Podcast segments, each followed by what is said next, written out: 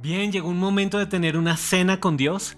Ese es el título de esta predicación y quiero que por favor me acompañes cerrando tus ojos allí. Vamos a orar, Padre Dios. Yo quiero estar en una cena contigo. Hoy acepto la invitación de estar a la mesa y te pido que le hables a mi corazón. Señor Jesús, tú llenas este lugar, tú llenas esta invitación, tú eres el motivo. Y yo te pido que cada persona hoy pueda tomar tu mano y encontrarse contigo en esta cena tan especial que preparas para nosotros en el nombre de Jesús. Amén. Amén. Y quería contarles el pasado 5 y 6 de junio precisamente pude compartir en fin de semana una prédica que titulé ¿Y dónde está Dios? ¿Dónde está Dios? Nace de Apocalipsis 3:20. Este versículo es bien especial, dice, He aquí, yo estoy a la puerta y llamo. Si alguno oye mi voz y abre la puerta, yo entraré a él, cenaré con él y Él conmigo. Bien, ese domingo y ese sábado 5 y 6 de junio traje mi puerta y les mostré cómo el golpe de Dios siempre ha estado allí. ¿Dónde está Dios entonces? Dios está a la puerta. Dios está esperando que nosotros, su iglesia, abramos esa puerta en una invitación muy especial que Él nos hace. No me dejes allí. Yo estoy a tu puerta y estoy llamando. Si oyes mi voz y haces esto, abres la puerta, hay una promesa. Yo entraré a ti y cenaré contigo. Bien, hoy te quiero hablar entonces de una cena muy especial. La segunda parte del versículo de Apocalipsis 3:20, esa cena en donde Dios promete sentarse a la mesa con nosotros y compartir y hacer algo muy especial que precisamente es una de esas palabras que tú vas a encontrar en la Biblia que tiene un poder especial. Coinonía. Coinonía, comunión profunda. Comunión, unión con Dios. Esta cena es una invitación que el Dios del universo nos está haciendo para tener unidad. Él quiere tener esa unidad contigo. Él quiere tener esa unidad conmigo.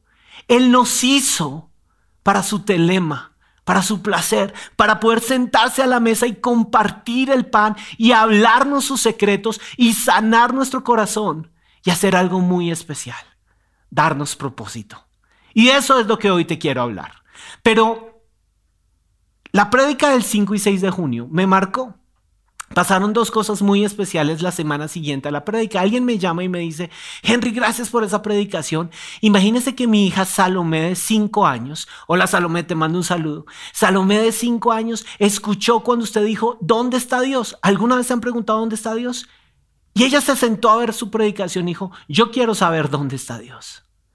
Y esas palabras de este papá, hablándome de su hija de cinco años, me mostraron que desde muy niños, todos nosotros tenemos esa inquietud en el corazón por saber dónde está ese Dios del cielo. Y más en tiempos como estos, en donde la aflicción, el dolor, la enfermedad, la ira, la rabia, la venganza han llenado el corazón de tantas preguntas que, que de repente nos tienen tan enredados y tan distraídos que impiden que escuchemos ese golpe y nos están haciendo perder una cena tan especial. Pero no solamente Salomé me impactó, sino que a la semana siguiente también de haber predicado tuve la posibilidad, la oportunidad de compartir con el semillero de los futuros líderes de alabanza y adoración de nuestra iglesia, muchachos entre los 10, los 12, 13, 14 años, y un muchacho en particular abrió el micrófono y me hizo una pregunta. Me dijo, Henry, yo quiero saber por qué la ansiedad está gobernando en mi corazón, por qué me siento tan solo y por qué razón Dios me pide que yo sea diferente y me quede solo cuando todos mis amigos ven que lo que yo hago por servir a Dios en la iglesia es una bobada. No tiene sentido. Y al escuchar a este muchacho ansioso, metido en su soledad, entendí que el golpe del llamado de Dios, no lo estamos escuchando precisamente porque el sistema del mundo está golpeando tan fuerte en nuestro corazón y nos tiene tan, tan ocupados en miles de cosas que simplemente el dolor gobernó. Yo sé que hemos pasado por tiempos difíciles. El año 2020 y el año 2021 no han sido años fáciles para ninguno de nosotros. Y yo sé que todo lo que pronto tú has vivido allí, con tu familia, con tu trabajo, en tu necesidad, de pronto experimentando el luto, el dolor, la enfermedad, ha secado el corazón y te has hecho esta pregunta. ¿Dónde está Dios? Pues quiero decirte que Dios hoy quiere sentarse a la mesa contigo. Él no solamente está esperando que tú le abras esa puerta, Él está esperando ese tiempo especial con tu corazón. Y Mateo 25, del 1 al 13, me habla precisamente de un momento en el cual Jesús cuenta una parábola. Es la historia de 10 damas de honor invitadas a un matrimonio. Y te quiero hablar por un segundo de Mateo 25, del 1 al 13, porque es un relato bien poderoso que nos explica esto, de no permitir que la ansiedad, la soledad, el dolor, el luto, la ira, la rabia, la venganza, sigan gobernando ese corazón y te sigan privando de esa cena. Mira lo que ocurre.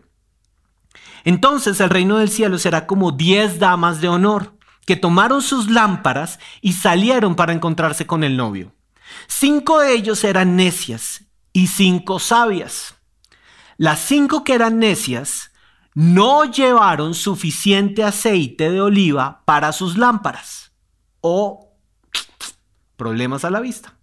Pero las otras cinco fueron tan sabias que llevaron aceite extra. Paro aquí. ¿Sabes qué es lo que tú y yo necesitamos en este momento para enfrentar el 2021 y no perdernos esta invitación? Aceite extra. Apunta, aceite extra. Ahora, no es una marca de aceite, no salgas a buscar, vengo a comprar aceite extra. Necesitas tener toneladas de aceite en tu vida y no te la voy a demorar más. ¿Qué es el aceite en nuestra vida? El Espíritu Santo. El único que va a hacer que tú abras esa puerta y te sientes a tener esa cena con Jesús se llama el Espíritu Santo, iglesia. Y como nunca antes necesitamos más y más del Espíritu Santo poniendo aceite y más aceite y más aceite en nuestra vida. ¿Apuntaste? Aceite extra. Esta cena es una invitación para más aceite en mí. como el novio se demoró, a todas les dio sueño y se durmieron. A la medianoche despertaron ante el grito. Y el grito decía, miren, ya viene el novio, salgan a recibirlo. Todas las damas de honor se levantaron y prepararon sus lámparas. Entonces las cinco necias les pidieron a las otras, por favor, denos un poco de aceite porque nuestras lámparas se están apagando. Sin embargo, las sabias contestaron, no tenemos suficiente para todas, vayan a una tienda y compren un poco para ustedes. Y estas cinco sí tuvieron que ir a la tienda del vecino y decirle que si me fía cinco de aceite extra, pero se fueron, se fueron a buscar ese aceite. Pero durante el lapso en que se fueron a comprar ese aceite, Llegó el novio. Qué malas, ¿no? Entonces las que estaban listas entraron a él a la fiesta de bodas y se cerró la puerta con llave. Ah, upa, Dios. Más tarde, cuando regresaron las otras cinco damas de honor, se quedaron afuera y llamaron, Señor, ábranos la puerta. Él les respondió, no las conozco. Quiero entrar en contexto. En el tiempo de Jesús, en la cultura judía, un matrimonio podía durar siete días. Eran siete días de celebración. Y todo iniciaba cuando el novio salía en una procesión desde su casa hacia la casa de la novia. Esa procesión era todo un desfile y todo el pueblo se daba cuenta de lo que estaba ocurriendo. Las damas de honor estaban en la casa de la novia esperando que el novio llegara. El novio llegaba, tocaba la puerta de la casa de la novia. Ahí había una celebración y el novio tomaba a su futura esposa y por las mismas calles iba en otra procesión hasta su casa para desposarla allí. Ese era un matrimonio en el tiempo de Jesús. Lo que está ocurriendo acá y lo que nos están contando es que de repente el novio se demoró en la procesión y llegó tarde a la casa de la novia. Entonces las damas de honor se quedaron dormidas. Cinco tenían aceite extra, cinco no. Cuando por fin llega el novio y se abre la puerta, pues las damas de honor sin aceite no podían salir en la mitad de la noche a recorrer las, las calles porque no tendrían luz. Entonces tuvieron que ir a buscar ese aceite para sus lámparas. Y haciendo eso, cuando llegan por fin al lugar de la celebración, a la casa del novio para el, el, el casamiento, pues no les abren la puerta y se quedan por fuera. Yo sé que nosotros hemos escuchado muchos mensajes acerca de la gracia. Y yo sé que la gracia de Dios es impresionante y es lo que nos sostiene, las mil y una oportunidades de Dios para ti y para mí. Pero hoy tengo que decirte algo. La puerta que nosotros no le abrimos a Dios por estar distraídos en nuestro sistema del mundo, en nuestro odio, en nuestra venganza, en nuestra tristeza, en nuestra ira, que no sea la puerta que en algún día se te va a cerrar cuando Dios venga a llamar a su iglesia a decirle, llegó el momento del matrimonio y por estar distraídos, por tener miles de excusas, nuestro aceite se haya acabado. Iglesia, si algo estoy seguro, es que este tiempo no lo vamos a volver a vivir. Y estos días que han sido malos, que han sido duros y que han sido fuertes, no son días para rendirnos y dejar que la lámpara de nuestro aceite se acabe. Este es el tiempo para tener aceite extra. Y este es el tiempo para estar preparados porque yo sé que va a haber un día en el que después de tantos golpes de invitación de Dios, de repente la fiesta con Él comienza y tú ni te diste cuenta. Y la conclusión sea esta. Hay una puerta cerrada y nosotros nos quedamos atrás. Dios hoy iglesia está tocando la puerta. No ha llegado el momento en que esa puerta se ha cerrado de parte de Él. De parte nuestra posiblemente está cerrada. Pero como está escrito en la Biblia, si oyes hoy su voz, no endurezcas el corazón. Abre la puerta y permite que Él entre. Y estudiando esto de las cenas con Dios, de los momentos en que Jesús compartió cenas con diferentes personas, encontré varios elementos comunes hoy quiero traer. ¿Qué pasa en una cena? ¿Qué es esto de entraré a Él y cenaré con Él? Bien sabes, en el tiempo antiguo los pies estaban sucios. Y los pies estaban sucios, los caminos eran polvorosos. Así que antes de empezar a una cena, siempre vamos a encontrar el primer elemento. Y el primer elemento es impresionante.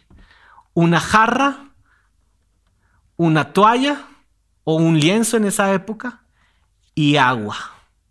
Y hay una cena muy especial, la última cena, en la que Jesús mismo viene a sus discípulos y les va a dar una lección muy poderosa. ¿Quieres tener esta cena conmigo? ¿Tú quieres estar en una cena conmigo? Bien, lo primero que quiere decirte es voy a lavar tus pies.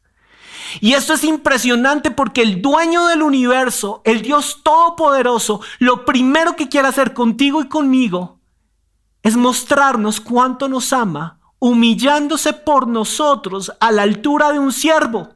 Y esto es incomprensible para la mente humana, un tiempo en el que todos quieren ser líderes, todos quieren gobernar, todos quieren mandar, todos quieren tener la razón. Jesús nos dice, ven a una cena conmigo, que yo no quiero ni pretendo tener razones, yo lo único que quiero es tener tiempo contigo para limpiar tus pies.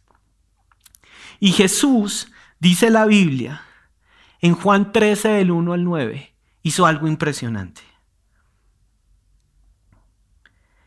Era la hora de cenar, versículo 2, y el diablo ya había incitado a Judas, hijo de Simón Iscariote, para que le traicionara a Jesús. Jesús sabía que el Padre le había dado autoridad sobre todas las cosas. Y me encanta esta parte de la Biblia. Jesús sabía quién era. Jesús sabía que él tenía autoridad dada del Padre sobre todas las cosas y que había venido de Dios y que regresaría a Dios. Jesús no tenía complejos. Jesús no necesitaba probar su autoestima. A Jesús no le iba a doler tomar la posición de esclavo para lavar pies mugrosos. Jesús lo iba a hacer porque él sabía quién era. Y en esta cena tú te vas a encontrar con el que es. Con el Dios de toda autoridad, al cual no le duele la mano en quitarte las sandalias, ver tus pies que han caminado caminos de egoísmo caminos de distracción. Decirte, ¿sabes qué? Quiero lavarte los pies. Empecemos por ahí. Voy a lavarte los pies. De pronto tú me dices, pero si yo he estado aquí Yo he estado seguro, yo he estado distraído, yo no me he movido de acá, yo no he estado en pies polvorientos haciendo nada, yo he estado metido en mis distracciones, precisamente. La distracción es el camino del egoísmo. Y lo primero que Jesús va a hacer es ver estos pies que se han distraído en tantas cosas, que han estado peleando en sus propias batallas, que han estado recorriendo sus propios intereses, que han peleado por sus propios derechos, que, se han, que han buscado tener la razón siempre. Y les va a decir, ¿sabes qué? Antes de sentarte a la mesa, voy a lavar tus pies. Así que se levantó de la mesa, se quitó el manto, se ató una toalla a la cintura y él mismo echó agua en un recipiente. Agua que purifica. Agua que limpia pies acostumbrados al egoísmo de esta tierra. Agua que te dice, yo amo esos pies. Yo quiero caminar tus caminos. Yo no quiero más verte encerrado en tu soledad. Yo quiero recorrer cada pisada a tu lado. Y a mi amigo, que se conectó ese día del semillero y que me decía, estoy cansado de la soledad y el rechazo de mis amigos, quiero decirte, Jesús mismo hoy se sienta en una cena y antes de darte de comer, te va a decir, yo estoy contigo. Has caminado solo, no te preocupes. El agua que yo vierto acá es agua que limpia tus pisadas y voy a lavar tus pies y voy a hacer que esos pies ahora estén frescos y esos pies puedan pasar a la mesa, sentarse conmigo y saber que yo estoy listo a caminar tus pisadas. ¿Sabes qué va a pasar en el 2021? ¿Sabes qué va a pasar hoy contigo? Que Dios quiere recorrer ahora tus caminos. Y Dios viene a lavar tus pies para decirte cuán hermosos son los pies de los que anuncian la paz. Ten paz, hijo. Ten paz, hija. Ven conmigo a la mesa. Wow, y cuando los pies están limpios, viene el siguiente momento. Un momento muy especial. Perdón que les dé la espalda, pero ya nos podemos sentar a la mesa. el egoísmo queda a un lado, ¿sabes? Quedó en esa agua. Y ahora llegó el momento de disfrutar a Jesús. Y en la tradición judía, vas a encontrar algunos elementos que no podían faltar en una cena con Dios. El primer elemento, siempre en toda mesa judía, había pan. Y en la tradición judía, el papá, el padre, la autoridad, partía el pan y el pan era símbolo de comunión, coinonía, la palabra que te mencioné al principio de esta prédica. Unión contigo, seamos amigos. Te amo y quiero tener intimidad contigo. Pero el padre tomaba sal y rociaba sal sobre el pan. ¿Por qué sal? La sal tiene tres propiedades en la Biblia impresionantes. La sal preserva. Preserva quiere decir que la sal quema todo lo que genera descomposición y hace que un elemento como este pan pueda permanecer por más tiempo. Lo primero que quiere decirte Dios es, ¿has sentido hambre? ¿Has sentido hambre? Yo quiero partir el pan contigo, yo quiero tener comunión contigo, pero yo voy a poner sal aquí porque yo quiero quitarte el hambre que ninguno de tus distractores te ha podido quitar. Yo quiero saciarte.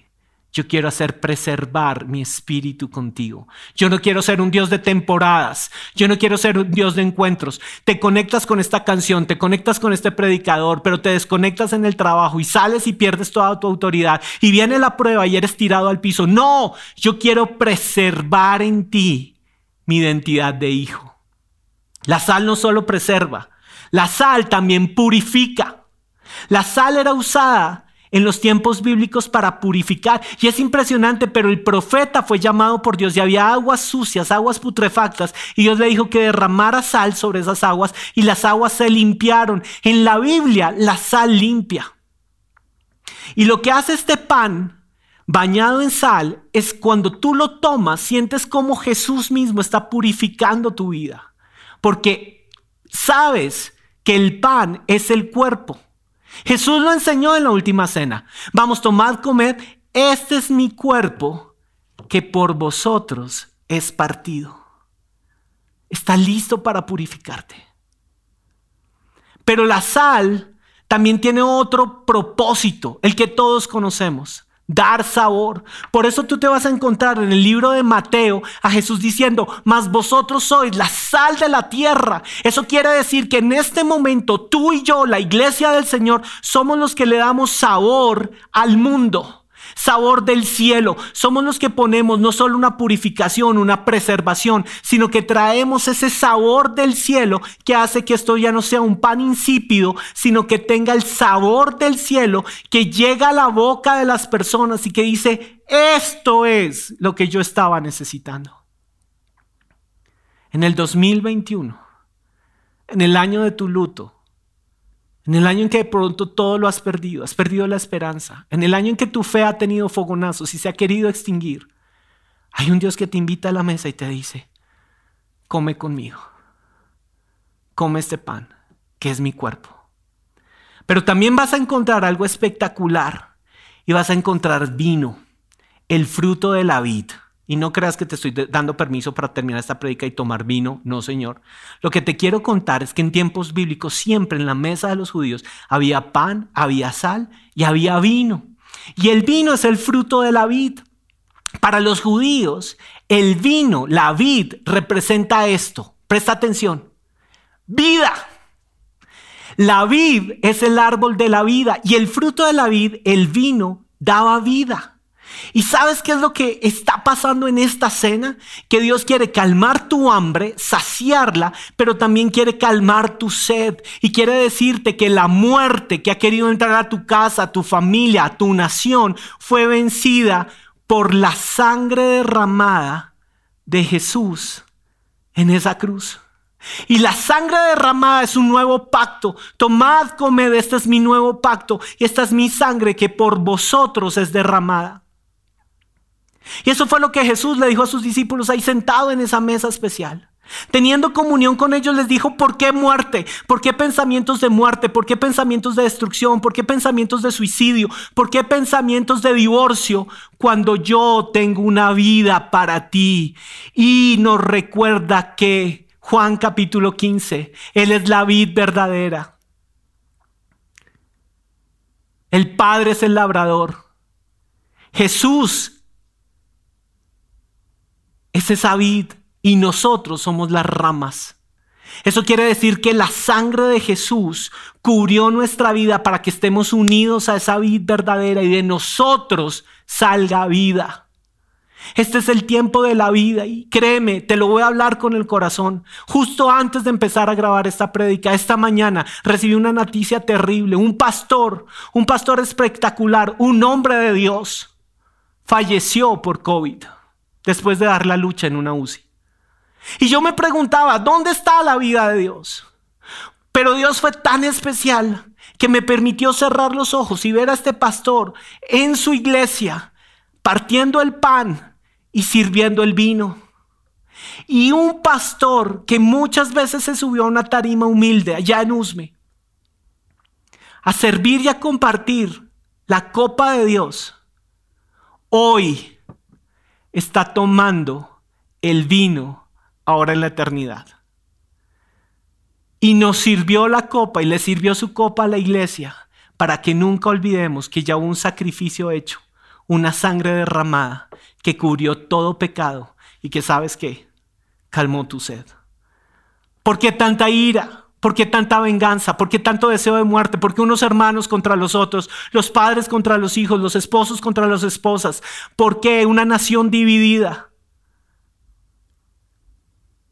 Porque le cerramos la puerta al único que con su amor vertió vida en nuestra copa y que está listo para sentarse con nosotros y decirnos, tomad, comed este es mi cuerpo que por vosotros es entregado.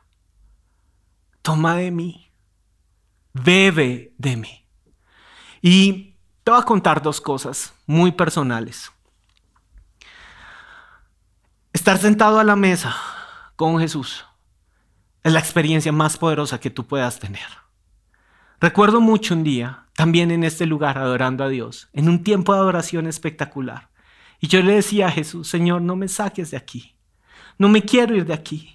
Quiero seguir comiendo este pan, quiero tomar esta vida, quiero saber que estás a mi lado, no quiero salir de acá, no me saques de aquí. Y Jesús fue tan especial ese día de adoración. Y siguió y me dijo esto, claro que hay que salir de aquí. Claro que esta cena se acaba por ahora. ¿Sabes por qué? Porque necesito que vayas y traigas a todos aquellos que se están perdiendo esta cena y les cuentes de mi amor. Y los traigas a la mesa y les muestres que yo estoy listo para entrar a ellos y tener comunión con ellos. Entonces sal de aquí, Henry. Hay una diferencia. Hay una diferencia entre estar acá enfocado en mí mismo, distraído, con la puerta cerrada, sin de pronto ni siquiera alcanzar a escuchar el suave toque de Jesús, y haberle abierto la puerta de par en par, haberle dicho, lava mis pies y me siento a comer contigo. Hay una diferencia. ¿Y cuál es esa diferencia? Y viene mi segunda experiencia que te la quiero contar. Hace exactamente dos años tuve la posibilidad de visitar Israel y de conocer Tierra Santa. Y hay un lugar precioso en Israel. Es el precisamente el lugar del, del aposento alto el lugar donde se hizo la última cena. Y yo recuerdo mucho haber estado en ese lugar y haber llegado con una expectativa impresionante, haber subido unas escaleras y por fin estar en ese salón, un salón de tamaño mediano, y pensar que allí fue la última cena. ¡Wow! Eso golpeó mi corazón. Pero de repente, la persona que nos estaba llevando por el lugar dijo, este lugar se conoce como el cenáculo. Este lugar, el lugar de la última cena, es también el mismo lugar donde los discípulos, después de que Jesús ascendió, salieron corriendo y se reunieron por muchos días orando y buscando a Dios, y vino el Espíritu Santo sobre ellos. ¿Cómo así? El lugar de la cena fue transformado en el lugar donde el Espíritu Santo viene sobre la humanidad. Exacto. Y de repente, mientras este hombre hablaba y nos explicaba cómo la tradición y la historia confirman esto que te estoy hablando, alcé mis ojos y vi una columna. Y ahí arriba de la columna había una pequeña hendidura en la pared. Y mira esto que me ocurrió. Ahora es muy personal, pero te lo quiero contar. Ahí en esa hendidura estaba escondida una paloma. Tú sabes que una de las señales, uno de los símbolos de la Biblia para el Espíritu Santo es la paloma. Y entendí esto. Toda cena con Jesús termina cuando el Espíritu Santo viene sobre ti y eres lleno. Porque ya no simplemente serás uno que se sentó a la mesa, ya no serás un distraído que ni siquiera escuchaba el toque de la puerta de Dios, ahora serás un testigo, porque la Biblia dice, pero recibirán poder cuando haya venido sobre vosotros el Espíritu Santo y me seréis testigos en Jerusalén, en Judea, en Samaria y hasta lo último de la tierra. Y en ese momento encontré esto tan especial en mi corazón. La diferencia entre estar acá sentado y estar distraído es que cuando yo decido sentarme a la mesa y soy lleno por Jesús mismo y tengo un tiempo de comunión con Él y la distracción se va, el Espíritu Santo deja de estar allí arrinconado en una pared y el Espíritu Santo viene y desciende sobre mi vida y soy lleno de un poder de lo alto y soy lleno de nuevas fuerzas para que en el día del luto, de la tristeza, en el día de, en que todo lo hemos perdido, en el año en que todo ha sido miseria, en que todo ha sido pelea, en que todo ha sido división, ahora el pueblo de Dios esté lleno de un poder de lo alto un poder de la gracia de Dios y dejemos de estar paralizados en nuestra distracción y podamos salir de este lugar de la cena a ser testigos de la obra de un Jesucristo vivo que calmó nuestra hambre, que quitó nuestra sed, que nos llenó en lo más profundo y que nos dice, vayan Vayan a Jerusalén, vayan a Judea, vayan a Samaria, vayan a Colombia. Y cuenten de lo que yo he hecho. Y cuenten del Dios que lavó sus pies. Y cuenten del Dios que les quitó el hambre. Cuenten del Dios que les quitó esa sed. Cuenten del Dios que no se ha apartado de ustedes. Va a haber un día en que la puerta se cierre. Pero los que entrarán son los que escogieron ser testigos de Él. Hoy es tu día para que seas un testigo. Hoy es el día para que el Espíritu Santo no esté allí arrinconado en una pared, escondido.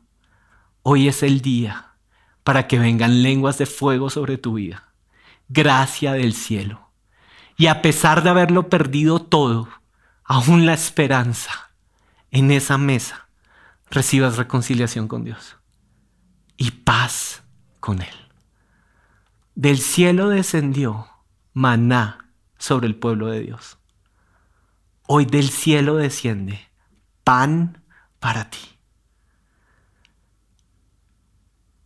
Hoy descendió del cielo un cáliz lleno de vida, la misma sangre del Dios del universo.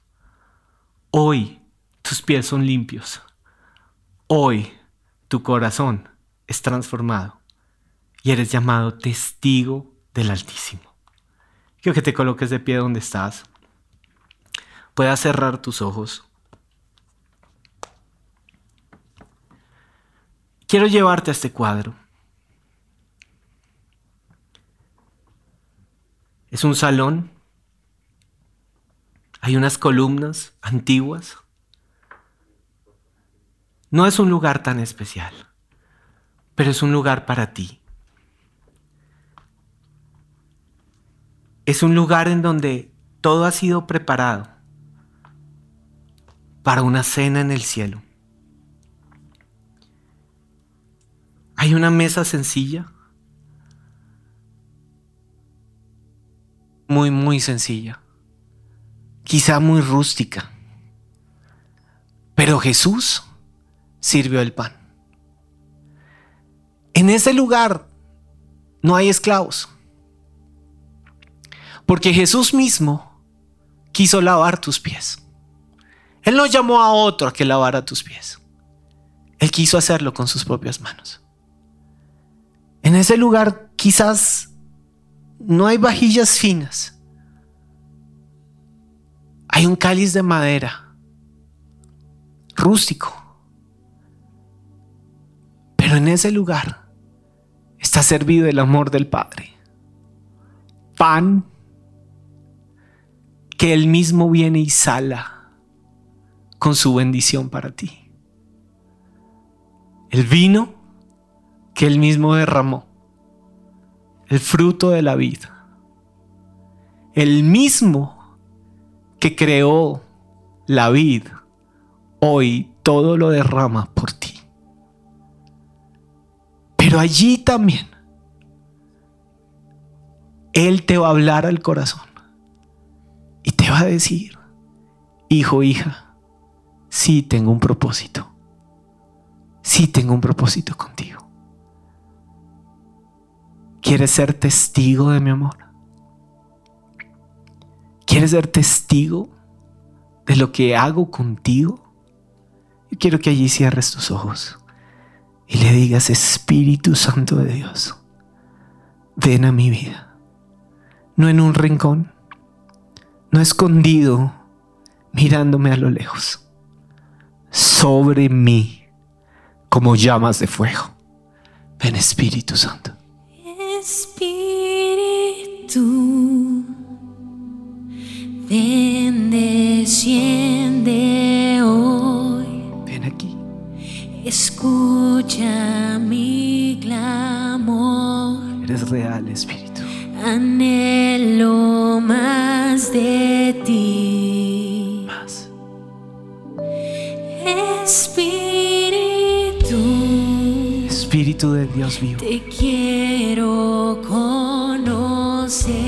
Espíritu de temor de Dios. Ir más profundo en sabiduría, de poder. Sumérgeme, bautízame.